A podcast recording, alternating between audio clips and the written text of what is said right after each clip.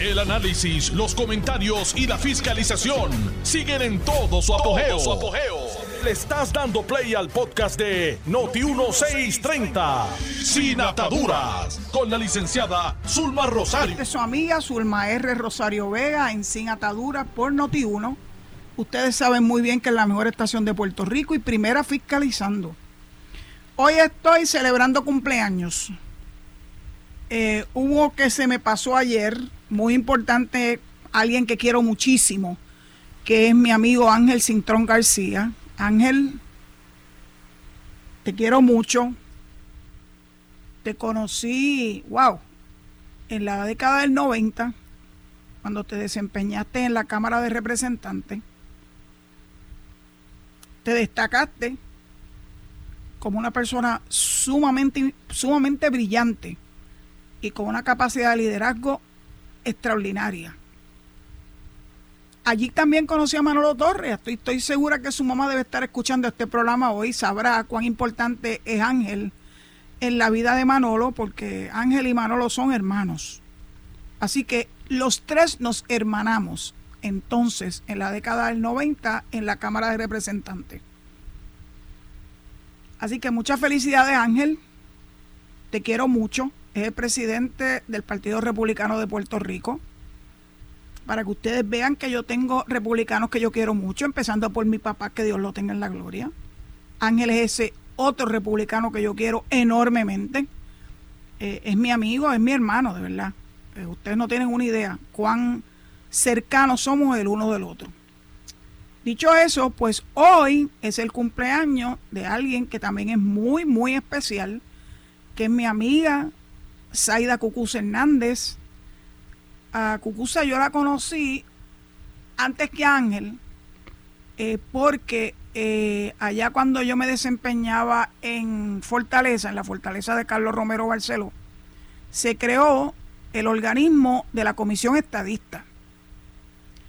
Y Cucuza fue su directora ejecutiva y ella era la que hacía todo el proceso de calendarizar actividades en todos los 78 municipios para que llegara el mensaje de la estadidad a todos los rincones de la isla. Así que así conocí yo a Cucusa como una estadista de primer orden, de primer orden, primero que cualquier otra cosa, estadista.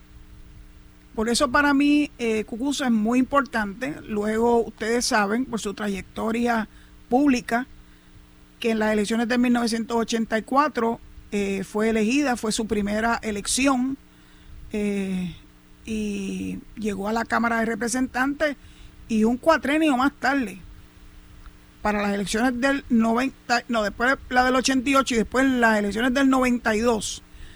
Eh, que dimos una apela en esas elecciones, eh, Cucusa se levantó como la persona líder, escogida por todos, eh, como presidenta de la Cámara de Representantes, la primera mujer electa presidenta de la Cámara de Representantes.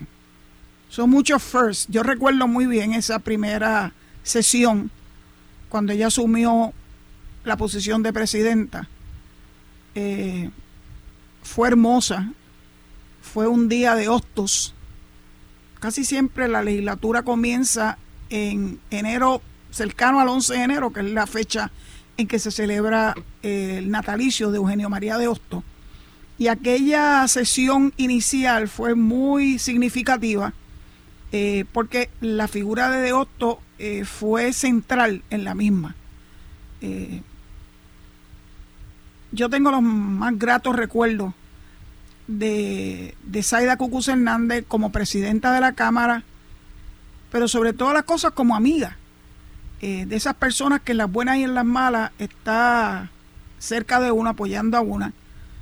Y de verdad, de verdad que me siento súper honrada de contar con su amistad de más de 40 años.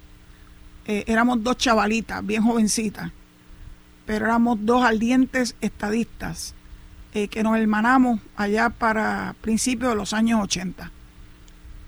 Cucusa, no sé si me estás escuchando o no, hoy es un día en que debes estar celebrando para arriba y para abajo. Eh, hoy te dedico este programa eh, por todas esas luchas que ha llevado eh, a favor de nuestro ideal, porque siempre te destacaste como una persona, como una como oradora como Cucusa, mm, no creo. No creo que haya nadie. Ella decía que ella admiraba enormemente a don Miguel Ángel García Méndez precisamente por su oratoria.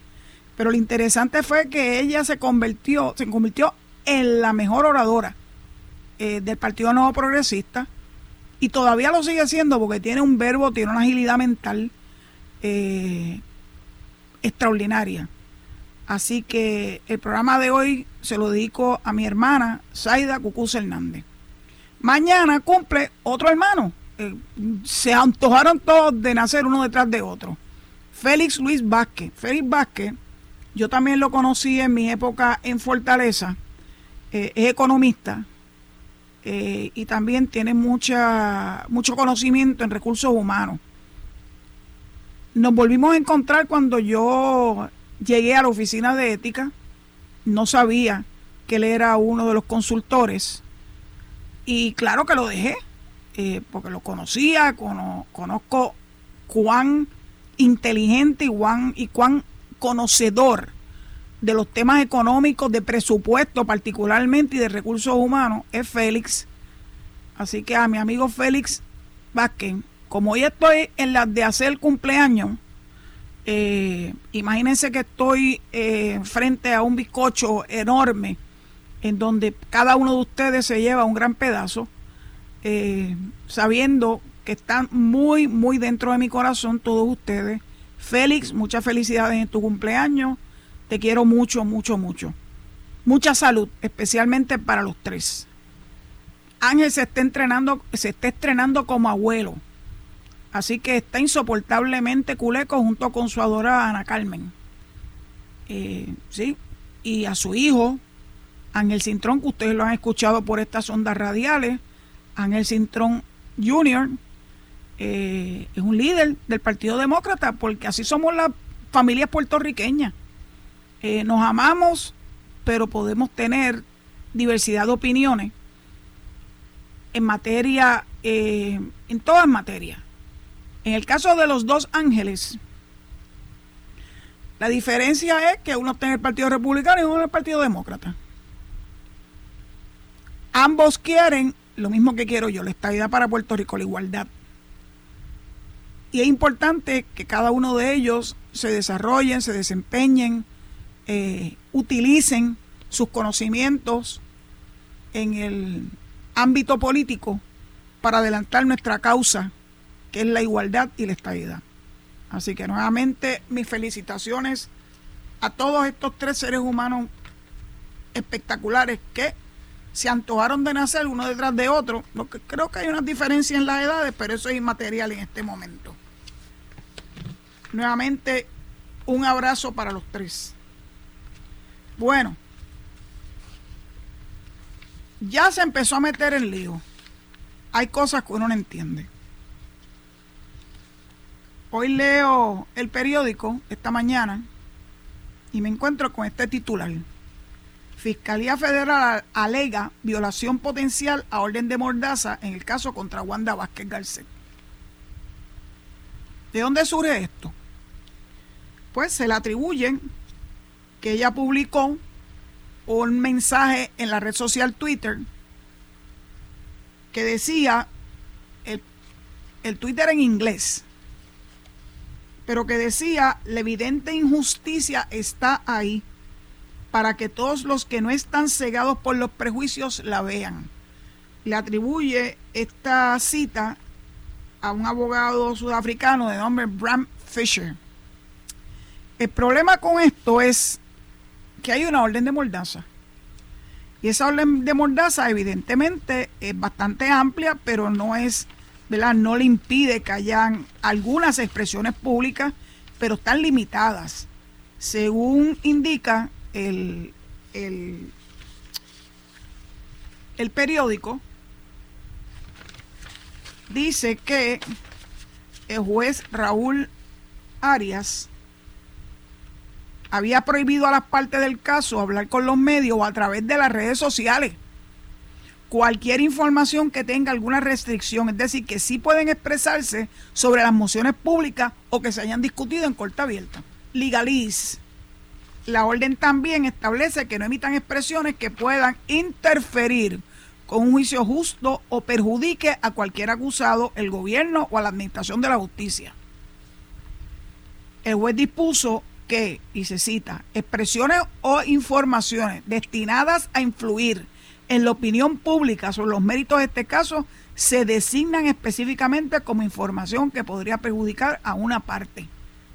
Fíjense, alguien tiene duda, parece algo muy simple, eh, pero es evidente. Eh, no hay que ser, no hay que tener un doctorado para uno ver hacia dónde va dirigida esa expresión eh, que publica se publica en la red social Twitter y que se le atribuye a la licenciada Wanda Vázquez Garcet. No puede ser que ya empiece a meterse en problemas innecesariamente. Y ella es una persona de ley ella sabe lo que es y no aceptable. Yo no sé a quién se le ocurrió la brillante idea. Eh, si fue a ella solita o si alguien la, la llevó a eso, pues no lo sé. Eh, más vale que se quede calladita. Calladita se ve más bonita. Y no interfiere entonces con los procesos en el Tribunal Federal. Eh, los jueces federales, al igual que los jueces estatales, son muy estrictos. Y cuando emiten órdenes de mordaza, eh, son bien quisquillosos.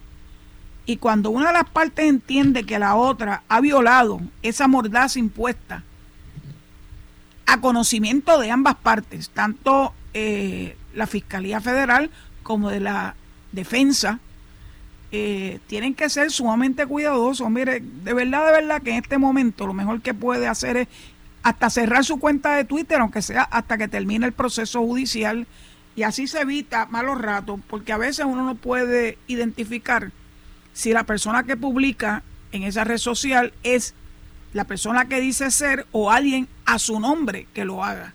Normalmente los servidores públicos, excepto yours truly, yo lo que escribí en Twitter siempre lo escribí yo. Yo no le encargaba a nadie escribir por mí. Ni tenía que firmarlo, ni decir las expresiones que están firmadas ZRV son expresiones mías, no. Todas las expresiones en Twitter que yo he hecho desde el año 2012 aproximadamente, cuando yo abrí mi primera cuenta de Twitter, todo, todo, no hay nada que no sea atribuible a mí. Así que uno, cuando piensa que uno tiene que hacer expresiones públicas y está limitado por órdenes de los tribunales, es preferible ya cerrar la red social porque es que es que a uno se le mete una un carcomillo por dentro de querer hacer expresiones. Pero en el caso de ella tiene que ser muy cuidadosa porque puede estar poniendo muy en peligro eh, su caso su libertad, porque alguna de estas violaciones pudieran conllevarle eh, que esté detenida dentro de una institución penal y lo menos que nosotros quisiéramos para ella es eso. Así que, por favor, control, contrólese por su propio bien. Bueno, ayer, cuando ya había salido del programa a las 5 de la tarde, acababa de surgir la noticia de que el secretario de Justicia, Domingo Emanueli, había referido al alcalde actual del municipio de Arecibo, el alcalde popular, que se llama, no sé, todavía no me acuerdo el nombre de él. Carlos Ramírez, le dicen Tito. ¿Qué se le atribuye que hizo Tito? Bueno, esto es algo que lo sabemos hace ya bastante tiempo, porque eso salió a la luz pública eh, cuando él se le ocurrió la brillante idea el año pasado de nombrar a Maritere González, que en aquel momento estaba haciendo, estaba pendiente, tenía una acusación en su, ¿verdad? En, sus ciernes, de, en ciernes, perdón, eh, contra ella por el FEI. Eh, por asuntos vinculados a aquello que todos conocemos como el esquema de Anaudi Hernández. Finalmente ella se declaró culpable. Trató de minimizarlo a través de su abogado, pero se declaró culpable.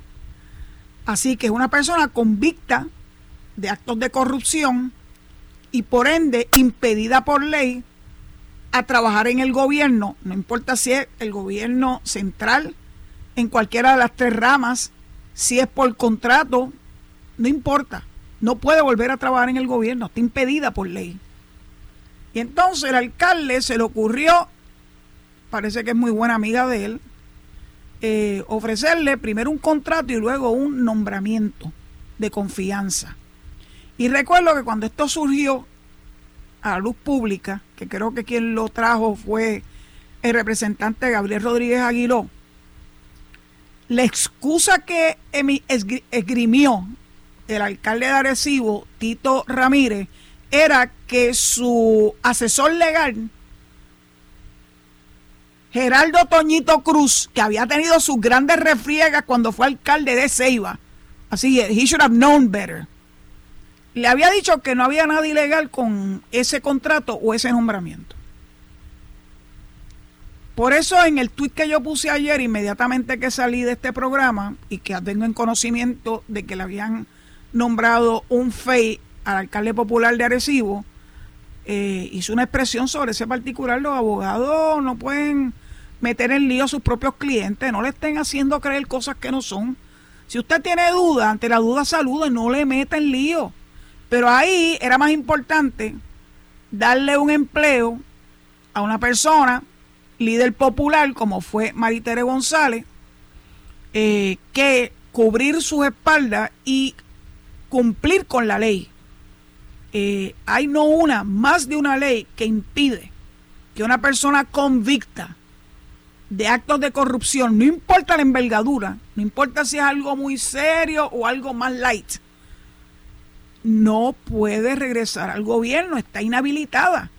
Y no solamente lo hizo con, con esta señora Maritere González, sino que también lo hizo con otra persona que se llama Edwin Cancel. O sea que fue un double whammy. En el Departamento de Justicia sucedió algo bien interesante que surge de la noticia que se publicó ayer. Y es que la División de Integridad Pública entendía que no había prueba más allá de duda razonable de que el alcalde hubiese cometido un delito, una violación, que es la que se le imputa en ese referido al FEI. El secretario, para mi sorpresa, de justicia, decidió enviarlo de todos modos porque para él, que es abogado también, él entendía que sí. Y yo también. ¿Cómo es posible que puedan pensar que una persona a la que será advertido su propia legislatura municipal popular le dijo que no, que no estaban de acuerdo con el nombramiento de Maritere González y aún por encima de su propia legislatura municipal el alcalde Tito Ramírez decidió nombrarla. Bueno, si, si eso no denota una intención criminal, que venga Dios y lo vea. ¿Qué más intención se va, se va a, pretender? Lo hizo en contra de su propia legislatura municipal. Así que yo no tengo la menor duda que aquí hay intención criminal, pero naturalmente el FEI tendrá el término que le establece la ley para estudiar ¿verdad? el expediente que le han referido y determinar si le asigna un fiscal especial independiente y este a su vez o esta a su vez va a tener 90 días para hacer una investigación profunda sobre las alegaciones que surgen de ese expediente. Así que esto apenas está empezando, pero lo importante también es que la inmensa mayoría de los tuiteros que vieron esta noticia ayer dijeron, ¿y por qué la prensa no dice que es un alcalde popular, dice el alcalde de Arecibo, sin darle verdad este, ese apellido popular. Bueno, porque la prensa acostumbra a hacer eso. Si hubiese sido PNP, hubiese dicho, el alcalde PNP hizo tal cosa. Pero cuando se trata de alcaldes populares o líderes populares, como que se les olvida ponerle ese apellido. No hay por qué olvidarse. Miren, hay corruptos en todos los partidos, porque eso es una cuestión muy individual, pero de que sean o no personas elegidas por un partido X o por un partido Y, eso sí es importante, la gente debe saberlo. Porque este señor todavía no se ha destacado en nada. O sea, yo le digo a usted Tito Ramírez y usted me va a decir, Tito Who?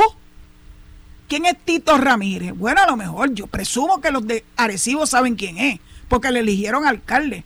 Pero el resto de Puerto Rico no, porque no se ha destacado ni se ha distinguido por nada. No ha hecho nada verdaderamente importante para que ese nombre resuene. Ni siquiera, es que bendito, llamarse Tito no, no es precisamente, bueno, ese es el apodo naturalmente. El único Tito que yo reconozco que tiene galones es nuestro boxeador, nuestro orgullo, nuestro Tito. Ese Tito sí es importante, pero el Tito de allá de Arecibo, en su casa lo conocen y le guardan la comida. Así que bueno, pues yo me alegro que este caso empiece a enfilarse. Le agradezco al representante Gabriel Rodríguez Aguiló que se empeñara en traer esto, ¿verdad?, ante la atención del Departamento de Justicia y el Departamento de Justicia, luego de que culmina su investigación preliminar, que lo refiera a la oficina del panel del fiscal especial independiente. Ustedes saben que ese primer sedazo el de los que conforman el panel, que son ex jueces del Tribunal de Apelaciones. Son personas con una experiencia legal tremenda y además con experiencia de vida también. Porque a veces la experiencia legal no lo es todo. Hay que tener experiencia de vida. Y presidido por alguien que yo admiro enormemente, que es la licenciada Nidia Coto Vives, eh, está más que cualificado ese panel para evaluar los referidos que le llegan a sus manos y determinar si existe razón para que se comience un proceso investigativo en contra del servidor público sobre el cual se está refiriendo alguna situación. Lo que se le imputa a Tito Ramírez, ese Tito, eh, no, es, no es cualquier cosa, es enfrentarse a la ley, desconocer la ley, echarla a un lado, no cumplirla. Todo eso es grave para un servidor público, muy grave. Así que pues veremos a ver cuál es el, laudo que emite el panel sobre el fiscal especial independiente sobre este referido. Estaremos muy pendientes. El panel tiene las manos llenas tiene varios casos importantes eh, pendientes. Eh, ¿Se acuerdan? El rey, el senador Albert Torres también está ante el FEI. Eh, el benemérito alcalde de Mayagüez, José Guillermo Guillito Rodríguez, también está pendiente de unos procedimientos que conducen el panel, el fiscal especial independiente. Así que el, el FEI tiene las manos súper llenas, súper llenas. Veremos a ver en qué terminan todos estos casos. Yo sé que los detractores siempre hablan mal del FEI y dicen que no tiene un buen box score. Pero esos son los políticos, porque los políticos solamente miran lo que les conviene. A mí me consta que el box score del FEI es un box score impresionante. La última vez que lo revisé estaban sobre el 85% de, de casos que fueron procesados y llegaron hasta último y fueron convictos.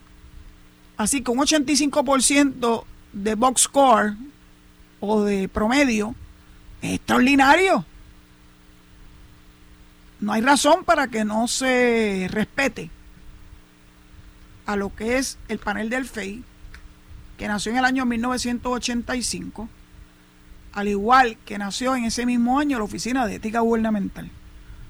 Así que tenemos, tenemos vidas en común ambas agencias de gobierno y es importante el trabajo que ambas han hecho y que siguen haciendo. Dicho eso, pues le devuelvo el micrófono a Edwin González. Edwin, te paso el micrófono y tú te encargas entonces de devolvérmelo cuando termine eh, la pausa. Muchas gracias. Estás escuchando el podcast de Sin Atadura. Sin Atadura. Con la licenciada Zulma Rosario.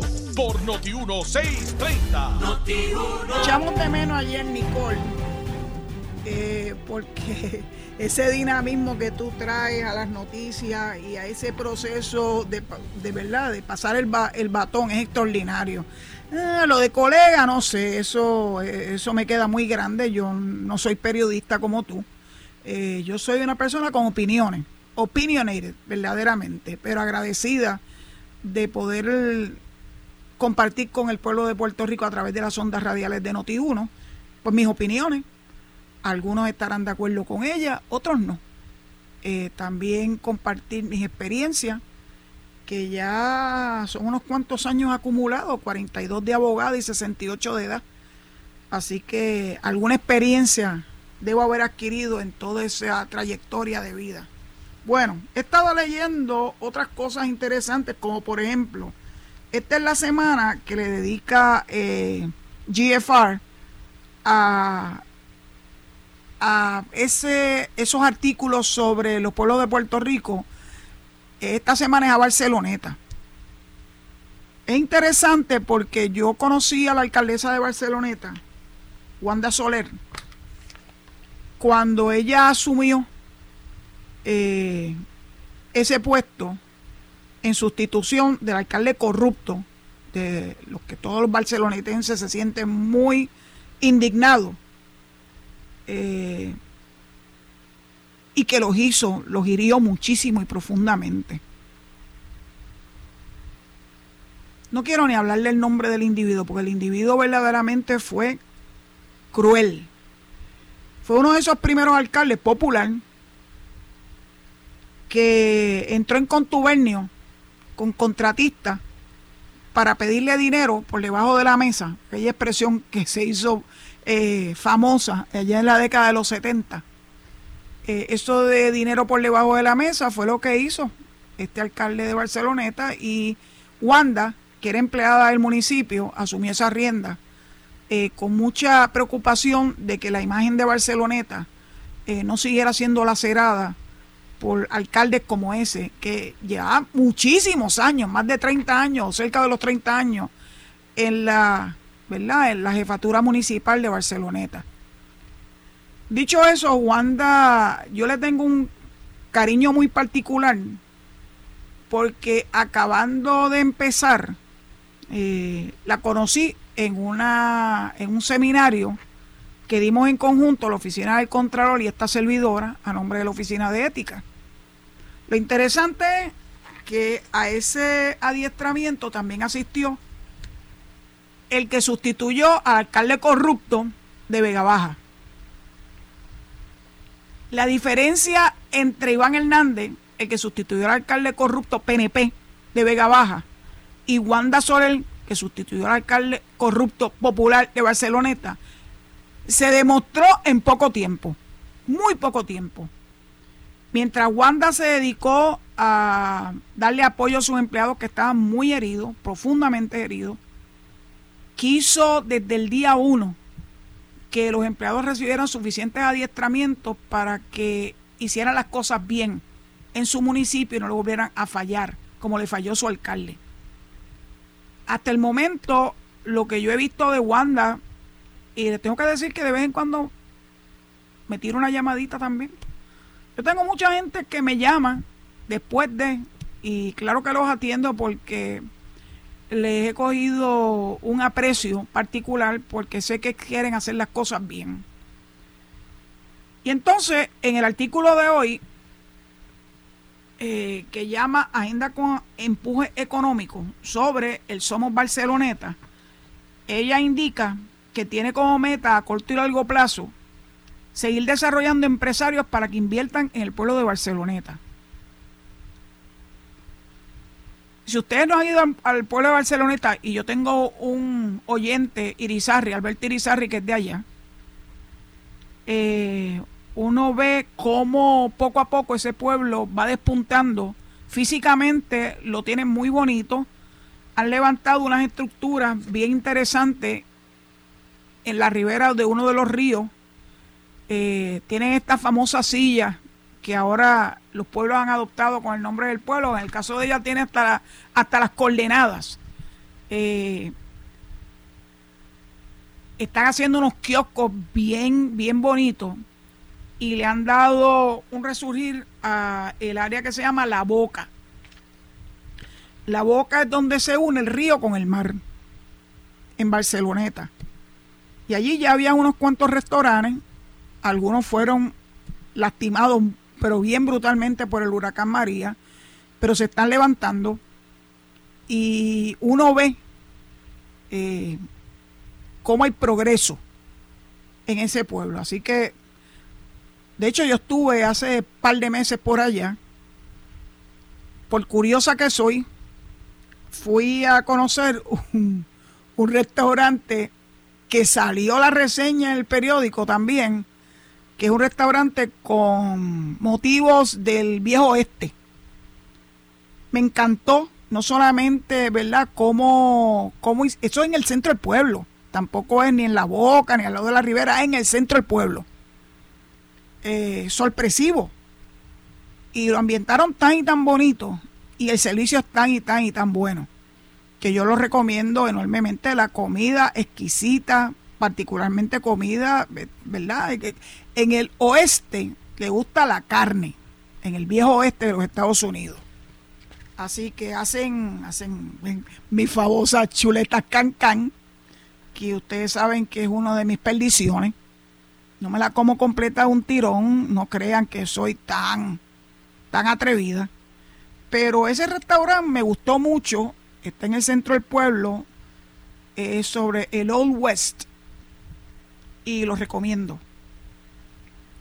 Hace un tiempo cuando yo me reuní con Tuto Soto, eh, que él sabe que a mí me gusta eso de estar chinchorreando de comida, no de bebida, yo no bebo. Este, me dijo, pero habla de los restaurantes a los que vayan, ¿no? Porque no quiero meterme en un lío, que no vaya a ser que me regañen por estar dándole publicidad gratis. Ah, tírate, hazlo. Eso, eso le da otro giro al programa. Así que de vez en cuando yo me atrevo a hablarle de mis experiencias con lugares a los que acudo a degustar. Si usted no me oye hablar del restaurante y he ido, es porque no me ha gustado. Pero yo prefiero no decir nada que decir cosas negativas. Así que cuando yo hablo de un sitio que me gusta y lo identifico, es porque me ha gustado no solamente eh, la calidad de su comida, que naturalmente uno va a un restaurante a comer, el servicio, sumamente importante, eh, y la ambientación de ese restaurante. Ustedes saben que mi favorito, bien, bien favorito, top of the line, es Brisas del Mar en Puerto Real.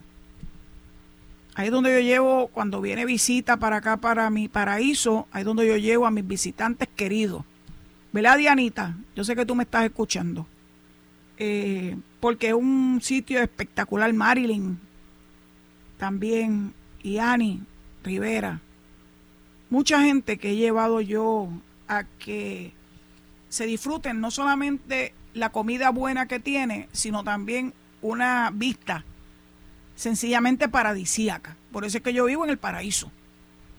Aunque es Boquerón mi paraíso, Puerto Real está al ladito de nosotros y lo quiero tanto, no tanto como Boquerón, pero lo quiero tanto o bastante como quiero también a Combate y Anis Place. ¿Te acuerdan de Anis Place cuando hubo aquella situación con un individuo que se quería pasar de listo y se puso a retar a los empleados primero y luego a la, a la, a la dueña de que él no tenía que entrar ni con mascarilla ni con prueba de vacuna y Ani se le plantó delante de Dios, pues va a tener que obedecer o llamo a la policía. Y como no obedeció, llamó a la policía. Y luego de eso, todos los que creemos en la ley y el orden, fuimos inmediatamente a darle nuestro apoyo a la propietaria que se llama Lisandra de Anis Place en combate. Los restaurantes tienen no solamente el efecto ¿verdad? De, alimentar, sino que es fuente económica, de economía a los pueblos, eh, fuente de empleo para los pueblos. Y cuando se destacan por cosas positivas, pues eso los hace crecer. Y a mí me encanta ver los negocios crecer. Yo los observo, yo me paso eh, dando vueltas eh, cuando estoy en las de, ¿verdad? De los fines de semana particularmente. Por ejemplo, por Joyuda. En Joyuda hay muchos restaurantes, la inmensísima mayoría de ellos, pues son restaurantes de, pescado y marisco, que es lo, más importante. Eh, y me encanta verlos llenos, llenos de gente. Ahora hay hasta una lechonera en Joyuda. Y buena que es, por cierto. Todavía no está a la par con mis lechoneras de allá de Guabate, pero están por ahí, dando la batalla. A mí me encanta esto. Así que cuando, cuando salió hoy en GFR lo de Barceloneta, me acordé de los inicios de, de Wanda Soler y cómo ella ha podido sostenerse como una persona eh, que no se mete en problemas eh, legales ni éticos, sino que también ha logrado que su pueblo eh, haya un realce, haya un despunte económico. dice aquí que tiene, tiene a los outlets, la rehabilitación de la antigua central Plazuela para tener más eh, flujo turístico más allá de la boca. Adiestramientos a empresarios. Espera inaugurar dentro de los próximos meses dos proyectos de entretenimiento que habían estado detenidos por el alza en los costos de los materiales. Eso es una bolera y un golfito. Eh, las inauguraciones de ambos, ¿verdad? Ambos eh, proyectos, ella estima que va a ser muy próximamente. Hay, hay una inversión de 3.5 millones y de medio millón para lo del golfito. La gente a veces se queja de este tipo de proyectos, pero en los pueblos pequeños es importante tú no solamente retener a tus a tus habitantes, a la gente que vive en esos pueblos, sino atraer a gente de otros pueblos para que te conozcan y conozcan tu pueblo y conozcan todas esas hermosuras que tiene cada uno de los pueblos de Puerto Rico. Cuando yo voy a Barceloneta, yo doy la vuelta completa y termino saliendo por eh, Arecibo, porque la, la costa, el litoral de Barceloneta y el de Arecibo se unen y es, precioso uno ve el mar todo el tiempo y ahí tienes diversidad también de restaurantes en donde eh, no te puedes saciar tu hambre. Recuerdo que en uno de esos restaurantes allí en Arecibo, creo que fue para las elecciones del año 2016, me encontré con Manolo Sidre.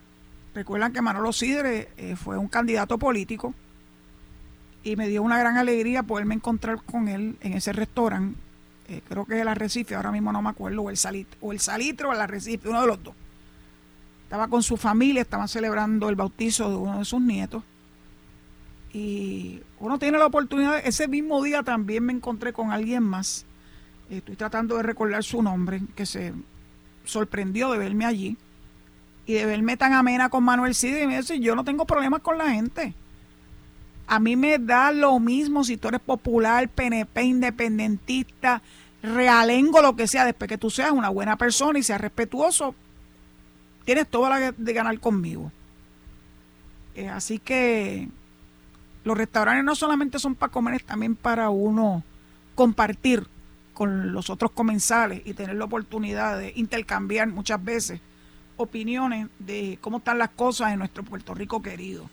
Así que a mi querida alcaldesa Wanda Sorel siempre le deseo mucho, mucho éxito, que siga trayendo gloria para el pueblo de, Barceloneta, que fue muy, muy eh, afectado por aquel alcalde que no quiero decir su nombre, no quiero, porque eso es darle alguna publicidad a la corrupción.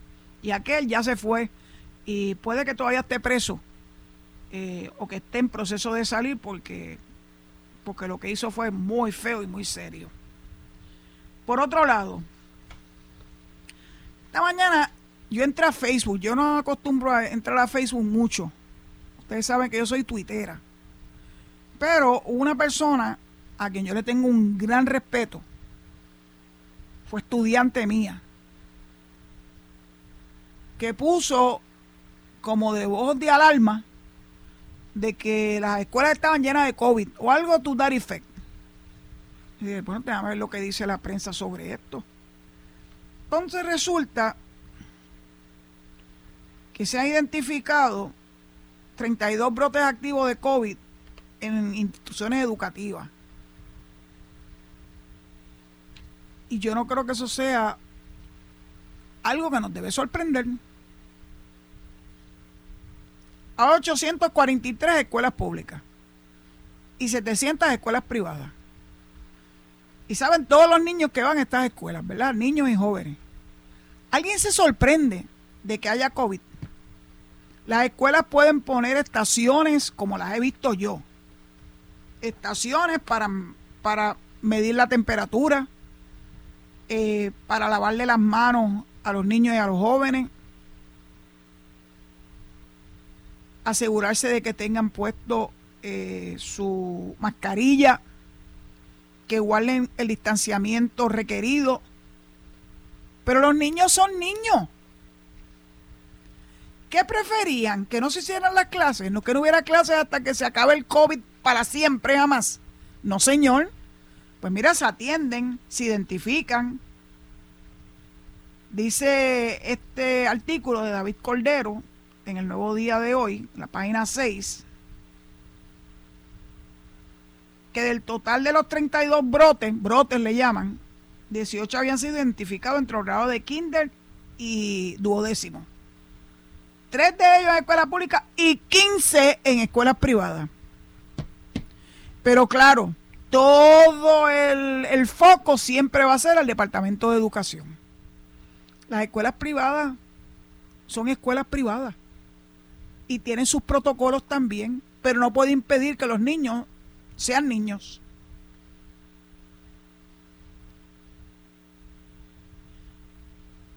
La responsabilidad primaria es de los adultos. Cuando yo salgo y yo salgo a la calle, siempre salgo protegida, tengo todas mis vacunas, uso mi mascarilla, Hoy estuve caminando por mi querida playa de Boquerón con la mascarilla puesta cuando veo personas que se van acercando. Cuando no hay nadie a mi alrededor, pues entonces me la quito. Y veo niños con sus padres que no van protegidos y ojalá que estén vacunados por lo menos. La responsabilidad es de los adultos. La responsabilidad de protegerlos de los adultos. Sigo viendo gente yendo a Disney World. Yo creo que Disney World es uno de los focos más grandes de COVID que hay en el mundo entero. Pero para ir a Disney World no hay reserva, no hay problema, no protegen a sus hijos. Esos son los mismos, perdón, que cuando regresan a Puerto Rico son super spreaders del COVID. Y después entonces la culpa es del Departamento de Educación. En serio. Ahora siempre la culpa de todo lo que ocurre es del gobierno. Todo. Si se va la luz, la culpa no es de Luma, es del gobierno. Que no pone en jaque a Luma. Mire,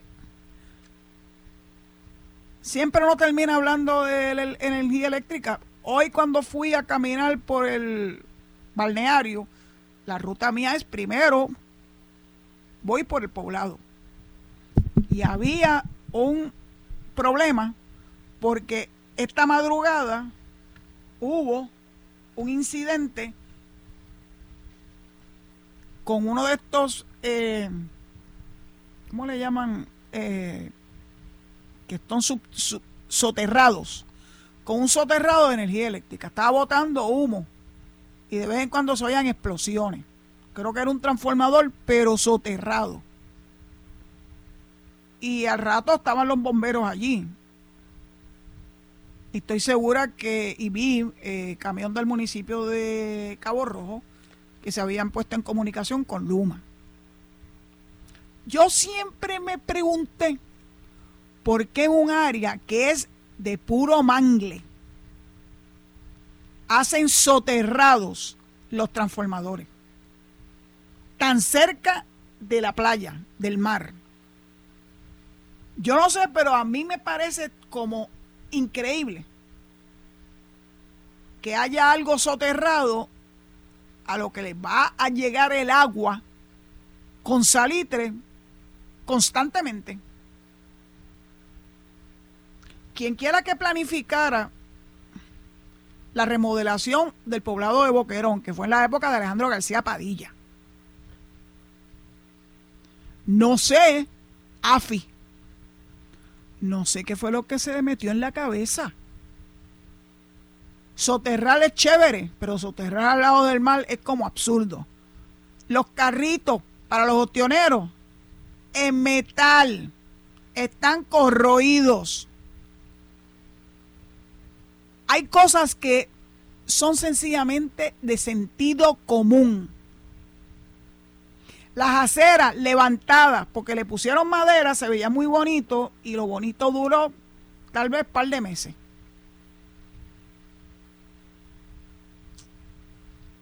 Las plazas todavía están razonablemente bien porque fueron hechas en cemento. Uno quisiera que la gente entendiera que cualquier tipo cualquier tipo de proyecto debiera tener un elemento importante, no solamente de profesionales, ingenieros, arquitectos, etcétera, sino personas con sentido común, que evalúen las cosas con sentido común, que tomen en consideración las cosas que son harto evidentes cuando uno ve cuál es el, ¿verdad? Este, el entorno de ese proyecto. Así que mi caminata hoy por Boquerón fue una caminata donde yo pues me cuestioné muchísimas cosas.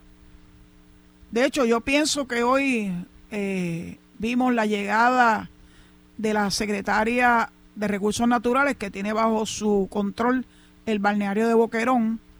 Eh, no la no no pudimos vernos, ¿verdad? Sabía que estaba allí porque uno sabe los movimientos de vehículos, etcétera. Así que presumo que estaba haciendo un reconocimiento de un balneario que lastimosamente desde el huracán María no ha recibido la restauración que todos estamos esperando. Sí está muy recogido, muy limpio. Los compañeros servidores públicos del balneario hacen de tripas corazones pero las cabañas afectadas por el huracán María todavía están igual de afectadas.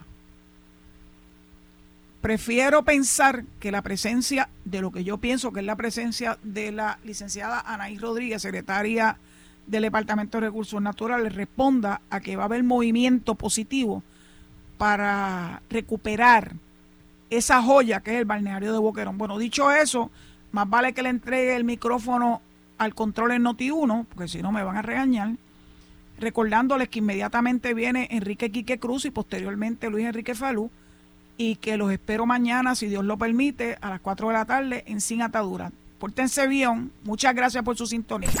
Esto fue el podcast de Noti1630, Sin Ataduras, con la licenciada Zulma Rosario.